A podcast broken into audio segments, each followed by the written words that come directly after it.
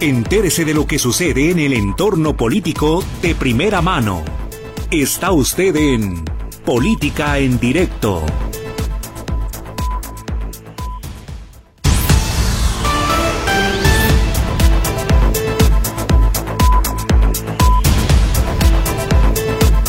Muy buenas tardes, bienvenidos a Política en Directo con la actualización de los temas que son de su interés y su impacto en nuestro entorno. Gerardo Huerta, como responsable de la conducción técnica de este espacio.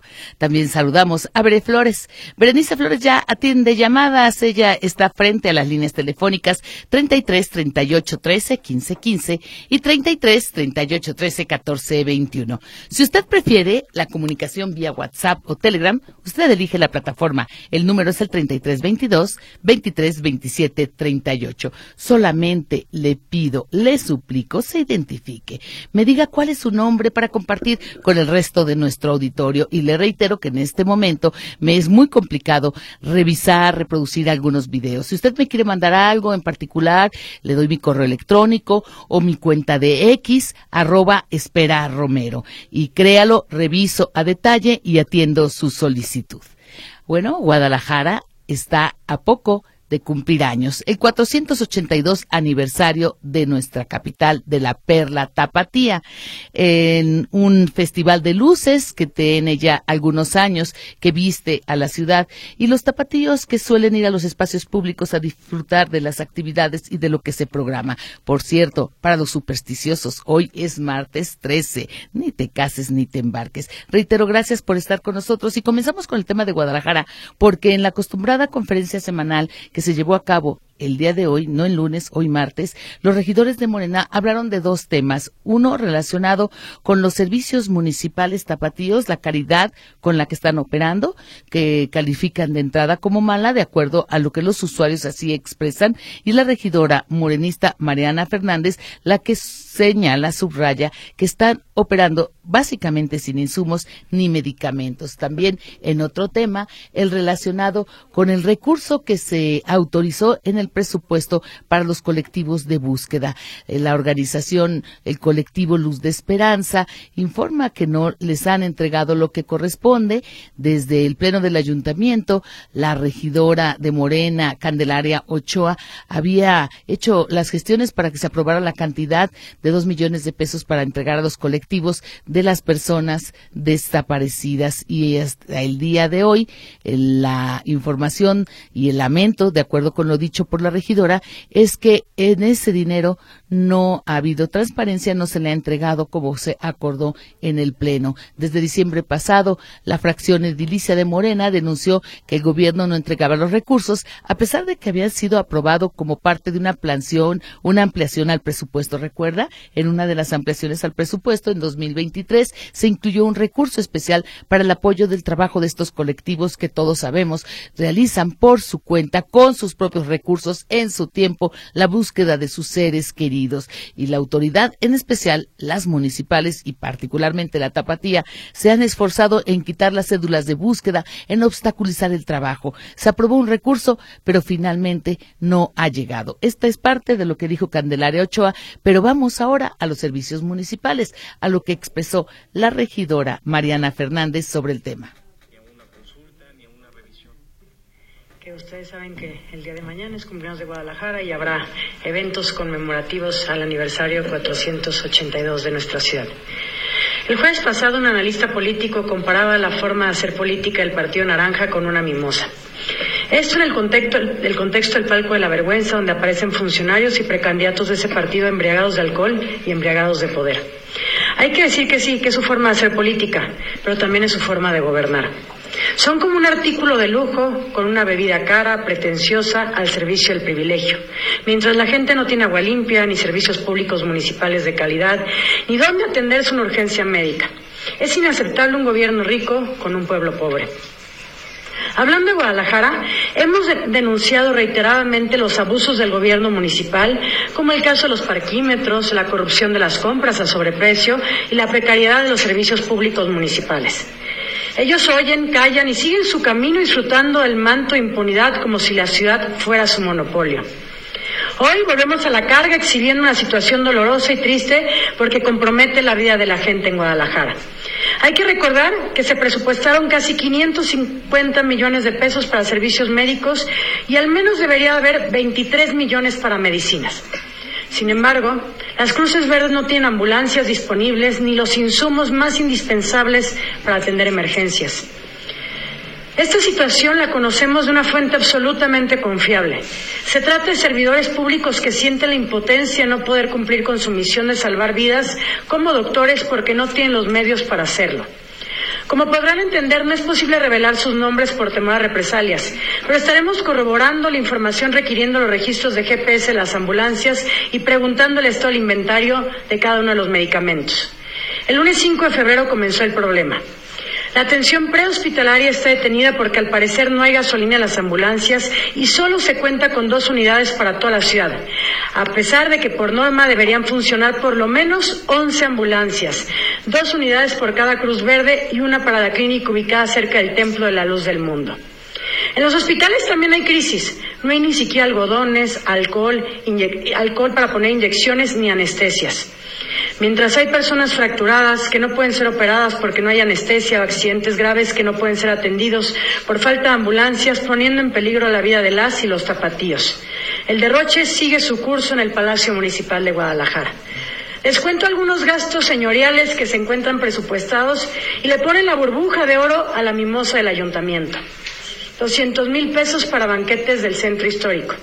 140 mil pesos para alimentos en la cocina municipal al Servicio de Relaciones Públicas y 430 mil pesos para el personal operativo de presidencia. 495 mil pesos de viáticos para el presidente. 300 mil pesos al año para la compra de flores. Un millón trescientos mil pesos para comprar regalos a los amigos del alcalde. 635 mil pesos para viáticos en el extranjero de diversos funcionarios. 215 mil pesos para comprar picones para el día de mañana. 3 millones para eventos en la concha acústica. 2 millones de pesos para decoración navideña. 2 millones y medio de pesos para la campaña de Checo Pérez. 12 millones de pesos para el festival de G de Luz.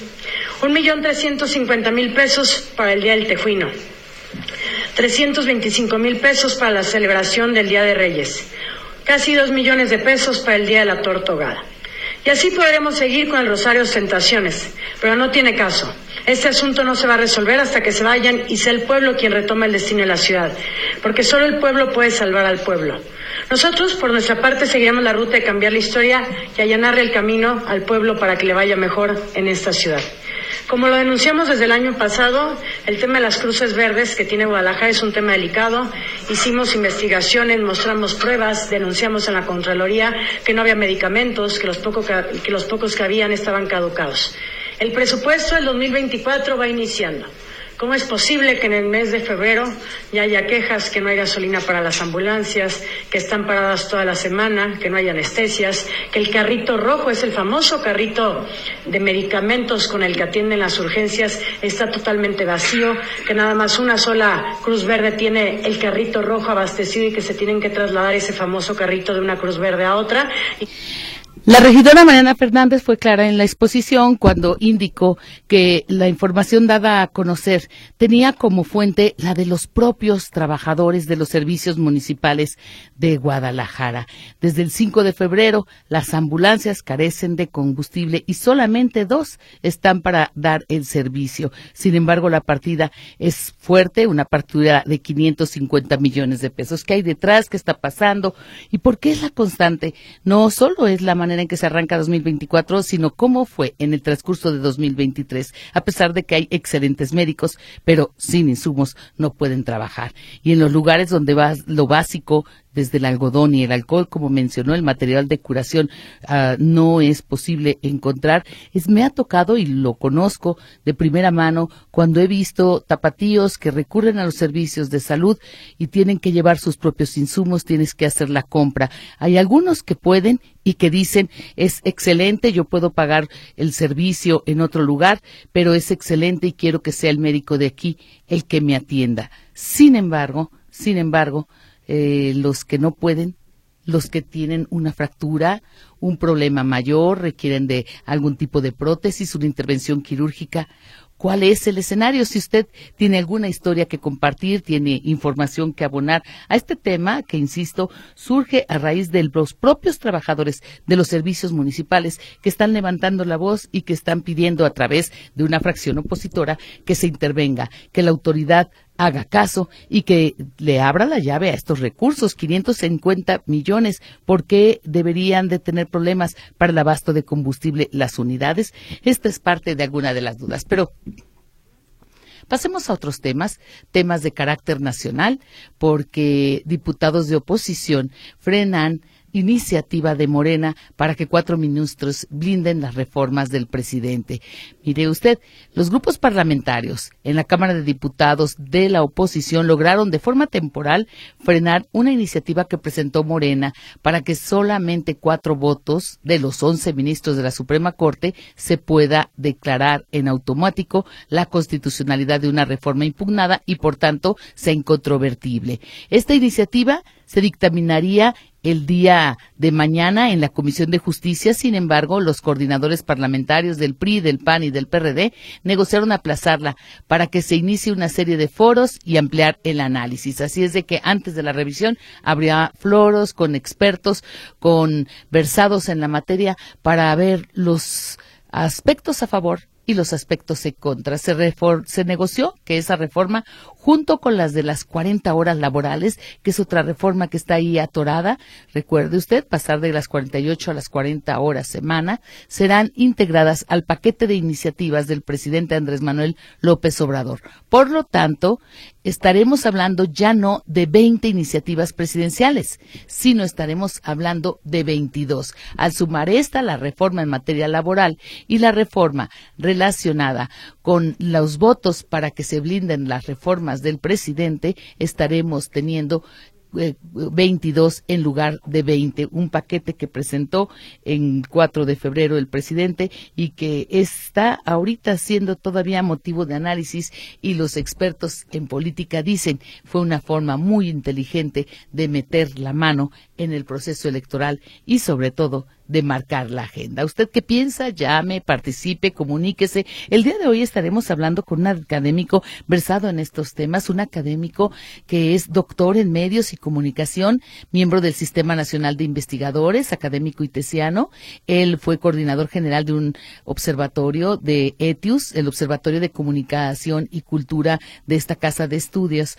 Su trabajo ha estado enfocado en las líneas de investigación de la comunicación política, elecciones y periodismo legislativo digital, así como observatorios de medios. Y es por esta razón, porque después de la pausa platicaremos con Juan La Rosa Fuentes acerca de la controversia que desató el que el INE designara a Signalab, un laboratorio del ITESO, para que participe en la selección de las preguntas en el primer debate presidencial. Hablaremos también de los derechos de Rosana Reguillo, la coordinadora, la directora de esta empresa Signalab, acerca de expresar o postear lo que a ella le plazca. En fin, de los riesgos de este proceso de comunicación ah, en el marco de las campañas, la inteligencia artificial, las fake news. ¿Tiene usted alguna duda que plantear? Es el momento que lo piense, que lo redacte para que nos lo haga llegar.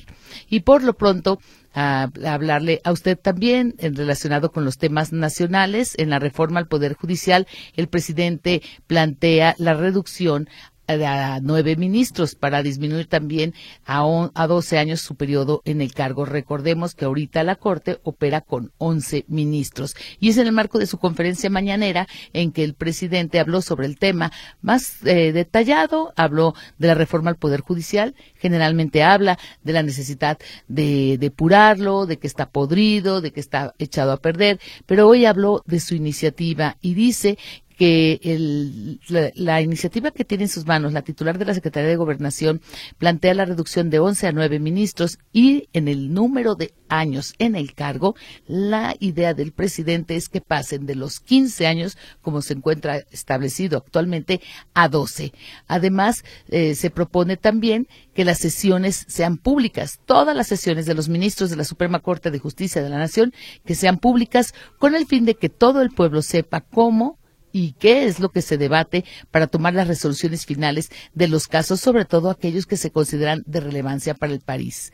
De acuerdo con la titular de la Secretaría de Gobernación, La reforma al Poder Judicial contempla como tal una elección para renovación completa de sus integrantes. Esta se podría aplicar en el año 2025 y en ese año se estaría renovando la planilla de jueces, de juezas, de magistrados y de ministros. Y en este contexto, en los comicios podrían participar los actuales jueces y los magistrados. Incluso los ministros podrían estar en la boleta ser votados por la ciudadanía como en cualquier elección popular. Este tema, el de la forma de elección de ministros y representantes de la alta jerarquía del Poder Judicial, es uno de los más controvertidos porque los expertos, la mayoría, coinciden en que no es lo adecuado. No, por más sabio que sea el pueblo, como dice el presidente, no es lo mejor que sea el pueblo el que decida. Es momento de hacer una pausa. Estamos en Política en Directo. No le cambie, volvemos de inmediato.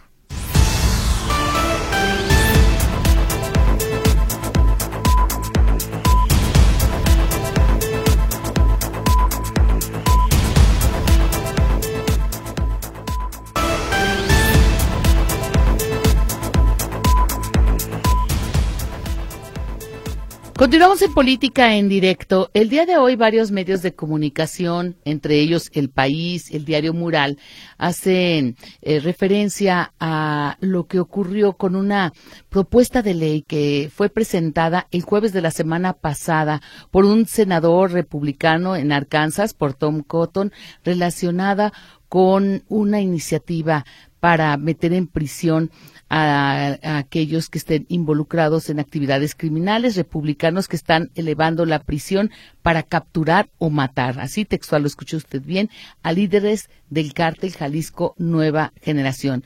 Y es un senador y un republicano, los dos, un representante republicano, senador, que envía al Congreso una propuesta para que el Pentágono dé explicaciones de informes periódicos acerca de lo que hace, qué esfuerzos está coordinando contra el grupo criminal que más expansión y crecimiento ha tenido en México a lo largo y ancho del país.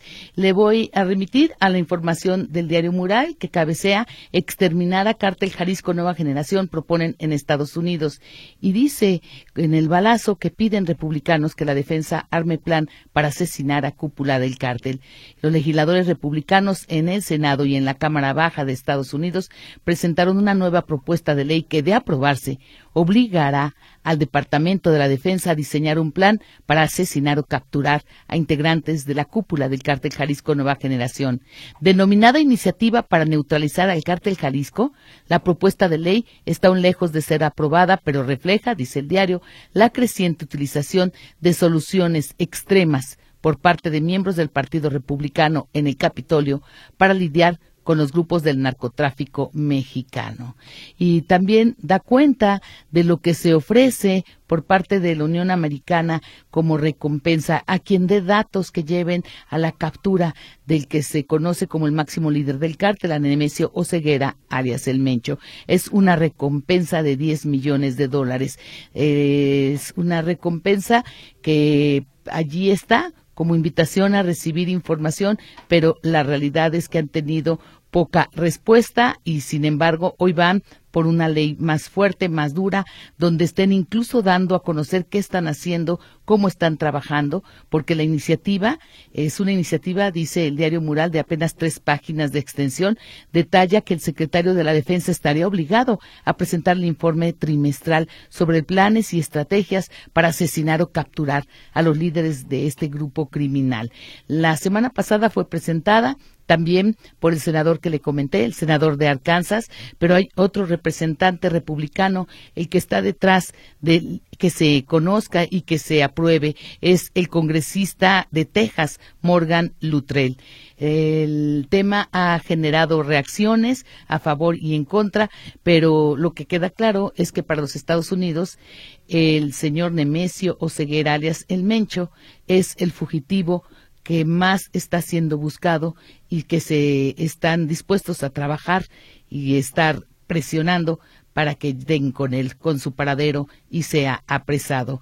En fin, es momento pues de ir a la pausa una vez más para regresar con nuestro entrevistado. Con la primera entrevista de la tarde, le comento al señor Sergio Quesada, él habla de los ministros de la Suprema Corte, dice que no deberían de durar más de tres o cuatro años, cuatro o cinco, dice cuando mucho, y que si salen corruptos, pues no se les dé más tiempo. Además, pregunta quién nos regresará los miles de millones, siete mil, que se llevaron en el periodo de Rosario Robles Berlanga, un juez corrupto la liberó, debería de pagarlo el juez. Vamos al corte, regresamos a la entrevista.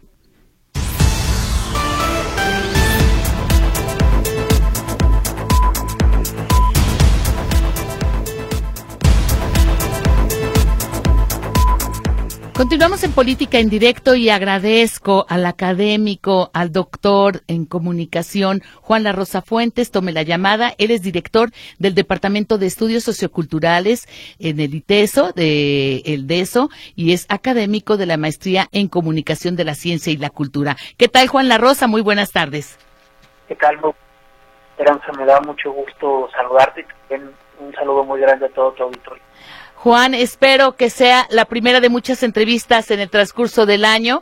Antes de irme a la pausa, comenté a los radioescuchas que nos siguen en estos momentos que estarías con nosotros para, para hablar de la impugnación a la participación de Signalab en este primer debate que tendrán los candidatos a la presidencia y el análisis que puedes tener respecto a ello, pero de inmediato alguien ya se comunicó para pedirte que hables del Día Mundial de la Radio. Así es de que yo espero que en una siguiente entrevista podamos hablar de otros temas que son de interés porque he compartido con el auditorio que tu trabajo académico está enfocado en la comunicación política, en el proceso electoral. El tema de las elecciones es un tema en que de siempre pones la lupa, periodismo digital y los observatorios de medios.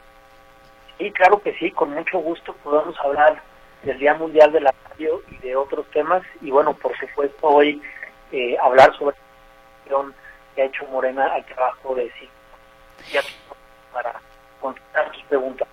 Pues si te parece, comenzamos con esto. ¿Qué te parece? ¿No fue acaso desproporcionado que Morena, PT y Partido Verde acudieran a la autoridad electoral para decir no estamos de acuerdo?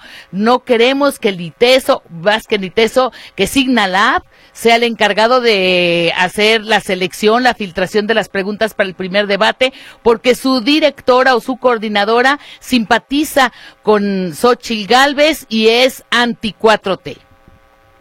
Sí, bueno, pues eh, nosotros hemos estado muy pendientes de todo esto por ser de pues, un gran intensidad. Eh, y bueno, lo que hemos discutido internamente para no hablar de toda la política Perdón, Juan, me está indicando Gerardo Huerta que tenemos eh, mala calidad en la recepción del mensaje. ¿Podrías moverte un poquito, ubicarte en otra área, si es que te encuentras en estos momentos en algún lugar donde sea fácil, fácil para ti moverte un poco eh, para que se escuche con calidad? A ver. ¿Me oyen mejor? Gerardo Huerta dice que adelante. Ah, muy bien.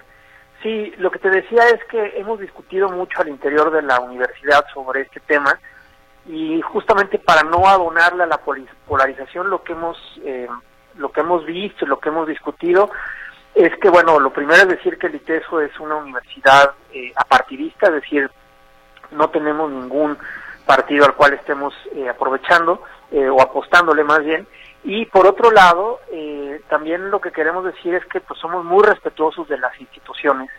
Eh, pues ahora sí que Morena tiene todo el derecho de impugnar según este, las reglas que hay ahorita. Eh, veremos si tiene algún tipo de efecto y este pues ya el tribunal dirá qué es lo que este digamos si le da la razón a Morena o se lo da al Consejo General del INE. mientras tanto nosotros en el ITESO pues estamos contentos por haber sido seleccionados por el INE, eh, que hayan sido eh, seleccionado para hacer este procesamiento de preguntas y nosotros lo vemos como realmente como un honor y como un servicio al país este, que estaríamos haciendo eh, en este primer debate. A mí me parece muy importante que analicemos la parte de los derechos, porque Rosana Reguillo tiene todo el derecho de postear en su espacio virtual lo que a ella le plazca. Es decir, que aun cuando fuera el caso, que, que, que esto quiero que quede muy claro, a mí no me lo parece, que Rosana Reguillo simpatiza con la derecha, con los conservadores, con quien fuese, y así lo expresara en sus redes sociales, no debería de ser algún impedimento, alguna objeción para que un laboratorio como Signalab, que ya lo hizo en 2018, pueda tener esta encomienda. Por supuesto, yo creo que la, libertad de expresión tendría que estar eh, pues completamente garantizada para todos y todas las mexicanas. Este, y bueno, por supuesto, Rosana Reguillo hace uso de sus redes sociales eh, pues de la, de, la, de la forma en la que ella así lo, lo cree. Y pues sí, justamente lo que nos parece es que la, lo que la universidad puede garantizar es que eh, este laboratorio que tenemos aquí en el Departamento de Estudios Socioculturales puede hacer un muy buen trabajo eh, en el procesamiento de esta información con una metodología que además eh, diseñó y aprobó el INE, es decir, nosotros no fuimos los que la diseñamos, sino simplemente nos dijeron pueden hacerlo, dijimos sí y demostramos que sí podíamos hacerlo. Además, el INE fue el que invitó eh, al, laboratorio, no fue que nosotros hayamos este, concursado, digamos, por digamos, de, primera entrada, sino que fuimos nosotros invitados. Y pues un poco la aspiración es que podamos vivir en un país en donde, con todas nuestras diferencias, este, pues podamos confiar en unos y otros, ¿no? Es decir, yo creo que eh, el Signalab y el ITESO dan todas las garantías para poder hacer un proceso transparente, profesional y que se pueda cumplir con lo que nos está solicitando el INE. Eh, eh, Juan La Rosa Fuentes, estamos en un proceso electoral sumamente importante, competido, y todavía no entramos al periodo de campañas, pero la realidad es que ya hace rato parece que lo estamos viviendo. Ahorita en intercampaña surgió por parte de Morena también hace apenas unos días, la semana pasada, un señalamiento de que había una red para denostar a su candidata, me estoy refiriendo a la gubernatura, a Claudia Delgadillo, y sacaban por ahí alguna triangulación de un cártel digital naranja, así, así lo decían, una guerra sucia. Y del otro lado también los semesistas han hecho señalamientos siguiendo algunas cuentas que se mueven desde el centro, desde la Ciudad de México, en donde dicen están atacando a Morena. el punto es que creo que apenas comenzamos y vamos a tener constantemente este tipo de señalamientos. ¿Tú qué recomiendas? Donde si le agregamos inteligencia artificial, fake news y lo polarizado que están de uno y de otro lado, eh, ¿qué recomiendas a quien en estos momentos te escucha? Bueno, la, primera recomendación es que podamos apoyar el, buen periodismo, el periodismo profesional. Eh, yo creo que hay que apoyar a los medios y a los periodistas de distintas maneras, de obviamente escuchándolos, leyéndolos, eh, suscribiéndose a, decir que su espacio favorito. Algo que me parece muy importante es que las personas puedan ir directamente a los medios de comunicación. Algo que ha afectado mucho en términos de desinformación es un fenómeno que en la academia se conoce como que, así le llaman las noticias me encuentran. Y esto quiere decir que muchas personas sienten que están bien informadas porque les llega información, ya sea a, través del WhatsApp, ya sea a través de Facebook, ya sea a través de Twitter, es decir, les llega sin hacer ellos ningún esfuerzo y sienten que están bien informadas. Y en muchos casos se ha demostrado que es al revés, es decir, este, que están mal informadas, que les llega información de baja calidad entonces, aquí me parece que lo ideal es poder identificar medios de comunicación serios que producen eh, información profesional y poder ir directamente a esos medios, eh, leer y, revisar muy bien la información y a partir de eso ponderar nuestras posiciones políticas eh, de tal manera que podamos evitar lo más posible todo esto que tú mencionas en términos de fake news, de toda esta andanada de información que se está generando a partir de la inteligencia artificial. Y por supuesto, pues de esto que es innegable y lamentable tendría que decir que distintas fuerzas políticas de unos y de otros están utilizando eh, diversas formas de guerra sucia, eh, diversas formas de inundar con, con, mala información eh, la esfera pública durante las elecciones. Y que tenemos que buscar la manera de pues no toparnos con ella, no consumirla y por otro lado eh, estar bien informados, ¿no? ¿De cuándo data o cuál es el origen de la llamada guerra sucia? Yo en lo que tengo memoria siempre me he percatado que existe el afán a veces de denostar, de calumniar o de crecer una información o las llamadas, decimos en el gremio periodístico, verdades a medias, que luego son manejadas como verdades absolutas. Claro. No, bueno, esto es muy antiguo, ¿no? Incluso si, eh, por ejemplo, en el, en el asunto de la propaganda, quienes han hecho investigación al respecto dicen que es tan antiguo como, como la Iglesia Católica o los primeros estados, ¿no? Es decir, siempre en la esfera política se ha buscado hacer algún tipo de manipulación en torno a eh, poder ganar legitimidad o poder persuadir a una u otra persona, a uno u otro grupo. Es decir, es algo consustancial, digamos, a los seres humanos. La gran novedad o la diferencia histórica que estamos viviendo es eh, la magnitud y el alcance que esto pueda tener, ¿no? Es decir, eh, todavía eh, hace 10 años en las elecciones, por ejemplo, de 2012, pues mucha de la campaña sucia que están haciendo con los candidatos era a través de flyers de periódicos y de pasquines que circulaban este, en, en las calles, ¿no? Y eran algunos miles de periódicos o algunos cientos de periódicos que llegaban a las casas. El asunto de ahora es que, pues, ustedes lo pueden constatar, quienes nos están escuchando, un mensaje de WhatsApp puede llegar a millones de personas, un tweet puede llegar a millones de personas, lo mismo que un post de Facebook.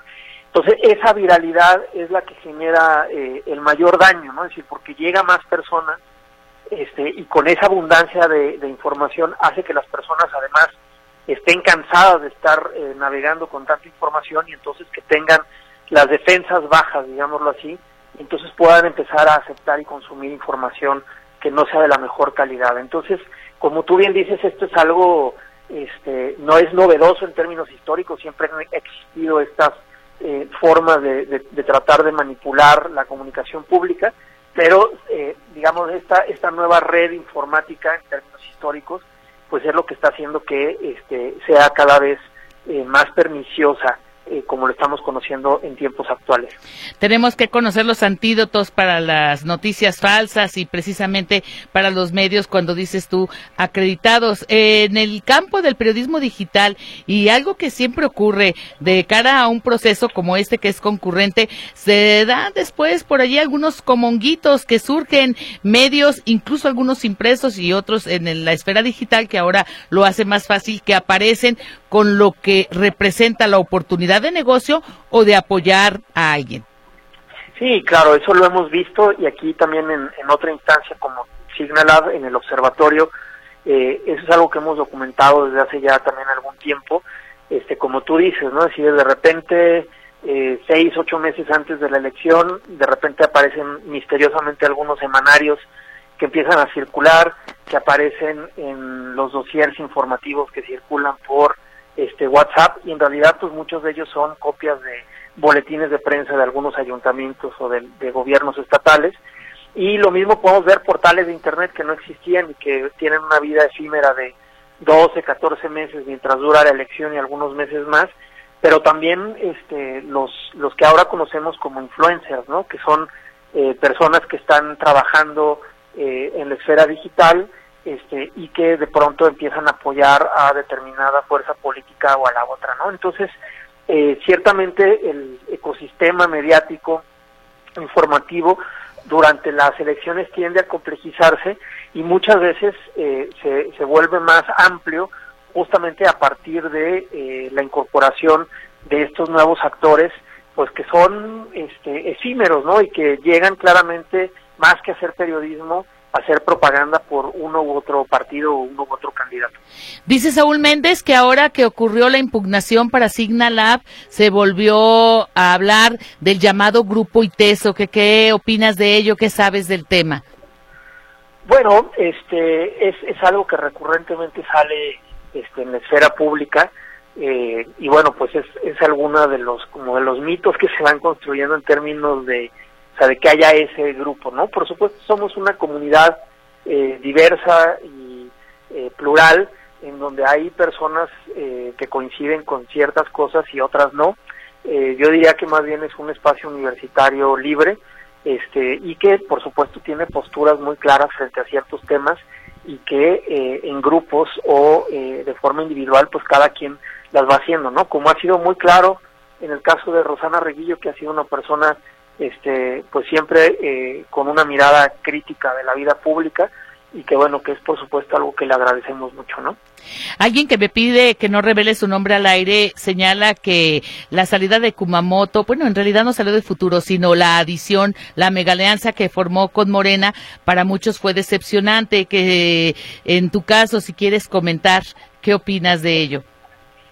Bueno, mira, yo lo que creo en, términos de lo que un político profesional como este Pedro Kumamoto hace o deja de hacer, pues, o sea, en términos institucionales, ahora que a mí me toca dirigir este departamento, pues simplemente les puedo decir, pues, que les vaya muy bien y este cada quien decide a qué partido tiene que irse. Desde el ITESO no tenemos ninguna este, filia o fobia por lo que él haga es un egresado importante para nosotros, pero este, más allá de eso no tenemos una relación con sus decisiones políticas. Como egresado también es el gobernador Enrique Alfaro. Sí, por supuesto, también estudió por acá y él ha hecho su carrera política este, pues libremente, ¿no? Muchísimas gracias. Algo que desees agregar, Juan La Rosa Fuentes, académico de ITESO y director del Departamento de Estudios Socioculturales de esta Casa de Estudios. Pues yo quisiera agregar que me da mucho gusto estar en tu estación, en tu canal y este pues eh, quedar a las órdenes de, tuya y del auditorio para seguir comentando temas de comunicación y periodismo. Será un placer, sobre todo necesario en estos tiempos, porque en marzo ya comienzan las campañas y lo que mencionaste serán las características de los procesos, ya vienen siendo en el pasado y ahora que será la elección más compleja y más competida, lo natural es que se incremente. Así es. Y bueno, nosotros vamos a estar observando críticamente todo eso. Muchísimas gracias de nuevo. Es Juan La Rosa Fuentes, académico del ITESO. Vamos a una pausa. No le cambie, estamos en Política en Directo.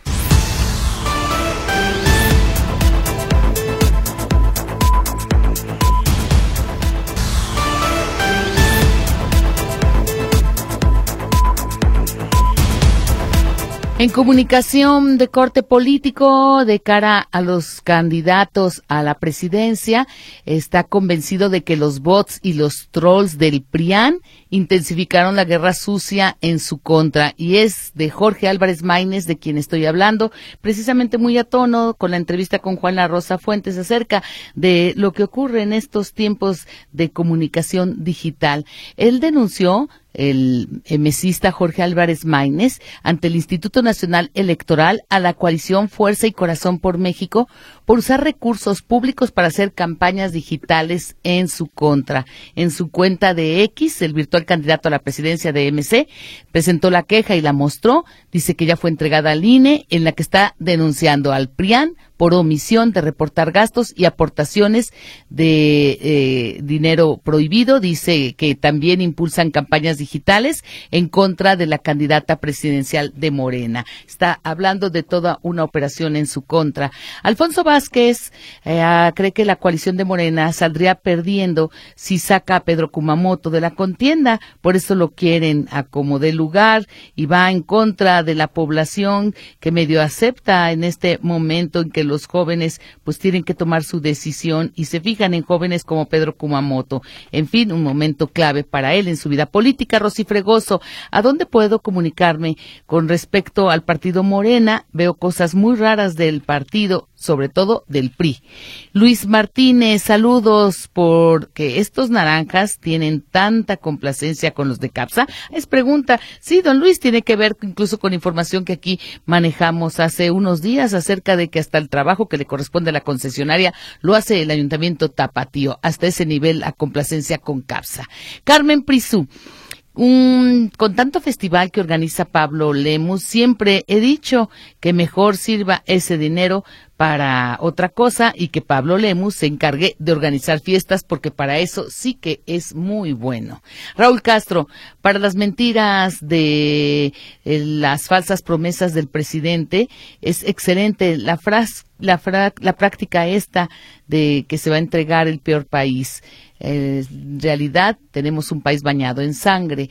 Alguien que no se identifica vía WhatsApp dice la oposición no encuentra cómo demeritar y tumbar todo lo que tenga que ver con la 4 4T en Jalisco y en el resto del país. Sergio Orozco dice que le gustó muchísimo la entrevista con Juan La Rosa Fuentes y también él está del lado de aquellos que consideran que debería de entrevistarlo más a menudo para conocer temas relacionados con la visión de académicos acerca de lo que pasa en el campo de la política y la comunicación. Don Juan Dueñas se ve que el Tribunal Electoral de Jalisco está contra la coalición de Morena desde que sacó su anuncio de votar con una palabra vulgar que usa la candidata del PRIAN. Ahora quieren tirar las candidaturas. ¿Por qué no quitan a Lemus? La lógica es que tocaría una mujer en el gobierno de Jalisco. El señor que dice Luis Eliteso es una universidad donde van muchos ricos, puros ricos y gente de la iglesia. Son gente de la derecha, todos lo sabemos, solo buscan sus beneficios para tener recursos del pueblo triste. Ay, mire, don Luis, yo he tenido otra experiencia en el ITESO, soy egresada de allí y he conocido a la gente que más admiro de la izquierda, la he conocido a través de mi casa de estudios.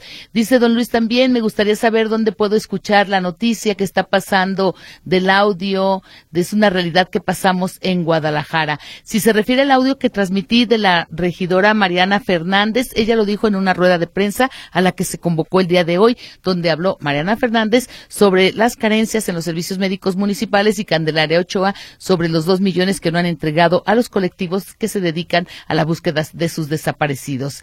Alguien que no se identifica dice que quieren destruir al cártel Jalisco, por no sé por qué se preocupan en estos y en Estados Unidos tienen su propio cártel. Como buen juez, no empiezan por su casa. Felipe Lomelí dice que el problema como Morena es que siempre, si las condiciones de la competencia electoral no le son ventajosas y de otra forma no hay cómo gane, pues van, no van a aceptar. Es el famoso complot. Jamás aceptan cuando pierden. El Lulú Dice que le gustó la entrevista, felicita por el programa, dice que pues ella también quedó muy complacida con la entrevista con Juan La Rosa, también a los colaboradores de Radio Metrópoli y a los que estamos en este medio, la maravillosa radio, nos felicita por ser el Día Mundial de la Radio. También hay alguien más que me envía algunas imágenes, la señora Martínez, y dice que apoya a una mujer valiente que critica a los delincuentes y a los que nos gobiernan, dice fuera morena, echa porras a algunos partidos y bueno, tampoco le gusta el Partido Naranja. Laura Montes, ayer entrevistaron al presidente del INE y dijo que no procede lo que solicitan respecto a Kumamoto. Entonces sé que el ITESO va a elaborar las preguntas. Si no procede, lo dice un experto, el ITESO se quedará con ello. Gracias a todos por la participación. Llegó el momento de despedirnos a Maripaz Enciso, Teresa Álvarez, Jesús Ibarra y Raúl Castro. Hasta mañana.